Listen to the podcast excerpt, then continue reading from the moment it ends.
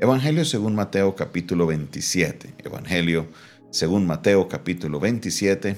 Vamos a estudiar la palabra del Señor el día de hoy. Evangelio según Mateo capítulo 27. Vamos a estudiar la palabra de Dios el día de hoy. Vamos a leerlos del versículo 1 en adelante. Evangelio según Mateo capítulo 27, versículo 1 en adelante. Venida la mañana, todos los principales sacerdotes y los ancianos del pueblo entraron en consejo contra Jesús para entregarle a muerte, y le llevaron atado y le entregaron a Poncio Pilato, el gobernador. Entonces Judas, el que le había entregado, viendo que era condenado, devolvió arrepentido las treinta piezas de plata a los principales sacerdotes y a los ancianos, diciendo, yo he pecado entregando sangre inocente. Mas ellos dijeron, ¿qué nos importa de nosotros? Allá tú. Y arrojando las piezas de plata en el templo, salió y fue y se ahorcó. Y los principales sacerdotes, tomando las piezas de plata, dijeron, no es lícito echarlas en el tesoro de las ofrendas, porque es precio de sangre. Y después de consultar, compraron con ellas el campo del alfarero para sepultura de los extranjeros, por lo cual aquel campo se llama hasta hoy, hasta el día de hoy, campo de sangre. Así se cumplió lo dicho por el profeta Jeremías cuando dijo, y tomaron las treinta piezas de plata, el precio del apreciado, según precio puesto por los hijos de Israel, y las dieron para el campo del alfarero, como me ordenó el Señor.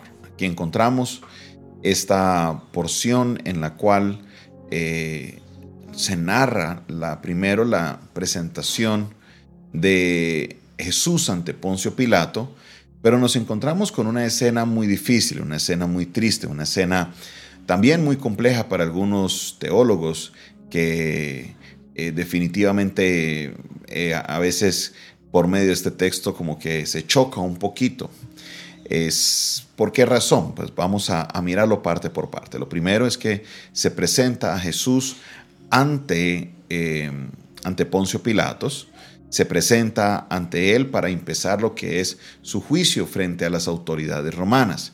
Aquí empieza este tire y afloje entre ellos y los judíos porque eh, no sabía qué hacer Pilato con Jesús, lo interroga pero no encuentra nada, entonces empieza esta, e, esta situación compleja. Pero antes de que esto pase, en el caso de Mateo, Mateo nos habla y nos narra la muerte de Judas, que él la coloca antes de que Jesús muera. Según la narrativa de Mateo, Judas comete eh, el acto de suicidio antes de la muerte de Jesús.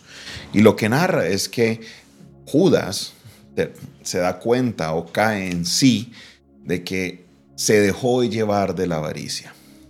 Se dejó llevar de, de lo que no debería ser. Claro que todo estaba escrito, era parte de un plan, pero él llega a ese punto de remordimiento, expresa del mismo enemigo. ¿Por qué razón? Porque no vemos que él sea redarguido, sino que vemos lo que pasa una vez él se siente culpable.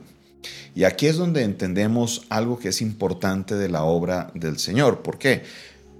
Porque cuando el Espíritu Santo nos compunge y nos redarguye, el resultado es el arrepentimiento. Pero en este caso no hubo arrepentimiento hablándolo en ir a Jesús y tratar de acomodar las cosas. No, solamente se sintió mal que el dinero que había obtenido era de sangre inocente, va y lo devuelve y procede a quitarse la vida. Algo muy difícil, algo muy fuerte.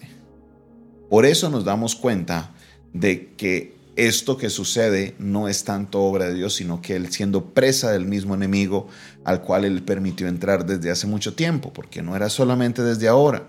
Recuerde lo que nos dice Juan respecto a Judas, que él era quien manejaba la bolsa, lo que era la tesorería de Jesús, y él siempre sustraía de ahí.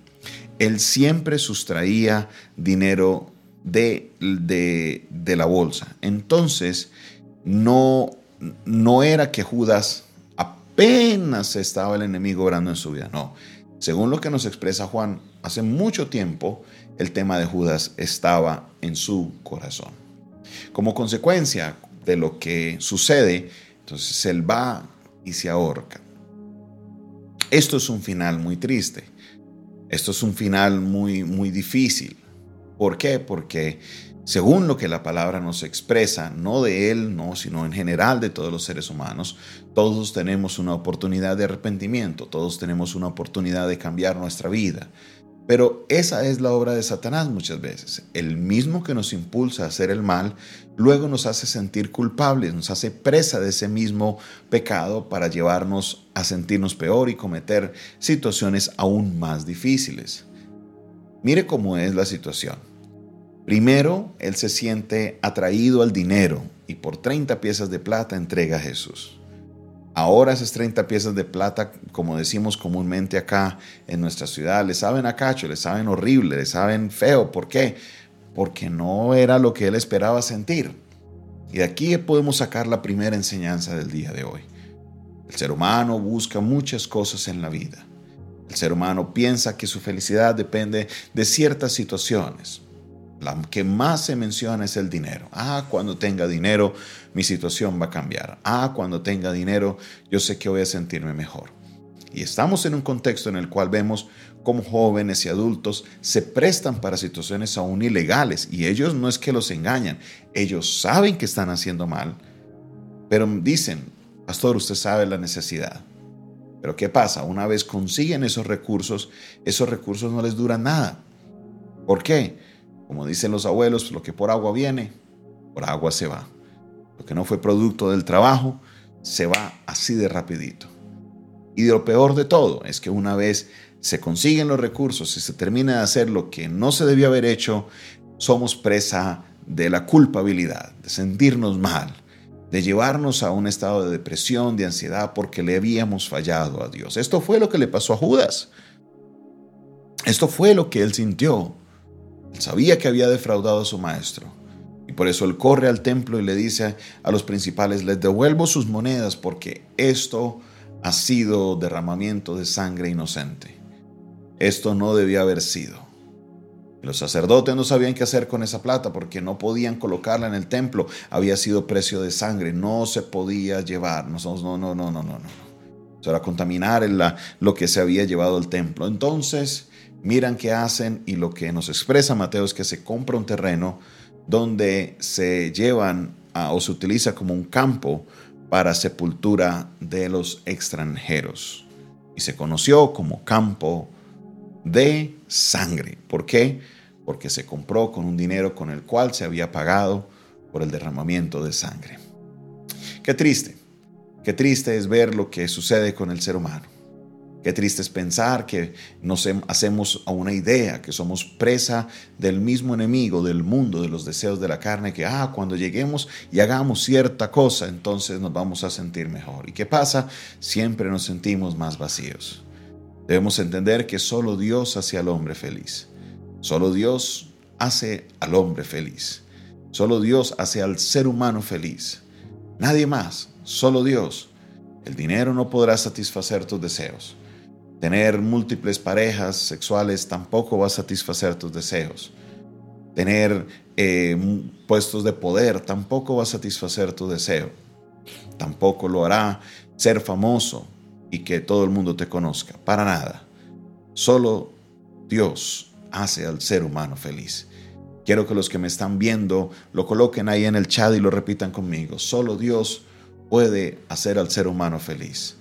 Los que están en sus casas escuchándome por la radio, repítalo en voz alta. Diga, solo Dios hace al ser humano feliz. Solo Dios, nadie más.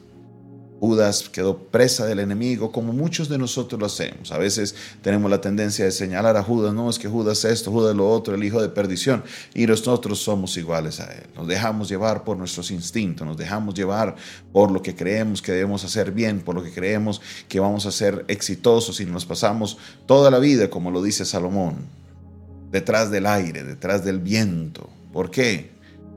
Porque no encontramos la felicidad. Solo Dios hace al ser humano feliz, nadie más. Ni el dinero, ni una pareja, ni los hijos, ni los viajes, ni la fama, ni la fortuna, nada, nada, nada, nada, nada, nada hace al ser humano feliz. El único que puede hacer hermano feliz se llama Dios. Dios por medio de su Hijo Jesucristo. ¿Qué hubiera pasado si Judas se hubiera arrepentido? Yo creo que la misericordia de Dios lo hubiera alcanzado. ¿Qué hubiera pasado si Judas genuinamente se hubiera acercado a Dios? Él hubiera encontrado la felicidad y su vida hubiera podido cambiar. Pero no fue así. Él fue presa del mismo que lo tentó para la avaricia. Y por esa razón, él termina con una muerte muy difícil. Él fue y se ahorcó. Eso es lo que sucede cuando le damos vía libre a nuestros deseos. Eso es lo que pasa cuando nosotros nos dejamos llevar por nuestros instintos. Después nos sentimos culpables y terminamos cometiendo peores errores. Mentimos y mentimos y mentimos para cubrir otras mentiras y después nos estamos tan enredados que no nos queda más que quedar mal y confesar que lo que se hizo no estaba bien hecho. Hoy el Señor nos, llama, nos abre la puerta y nos dice, acerquen, acerquémonos a Él, porque solo Dios hace al ser humano feliz. Nadie más lo puede hacer. Acércate a Él. En Él encuentra la respuesta. En Él encuentra la salida. Padre Celestial, gracias Señor te doy por tu palabra. Gracias Señor porque día tras día tú nos demuestras cómo eres tú Señor el único que nos puede hacer feliz.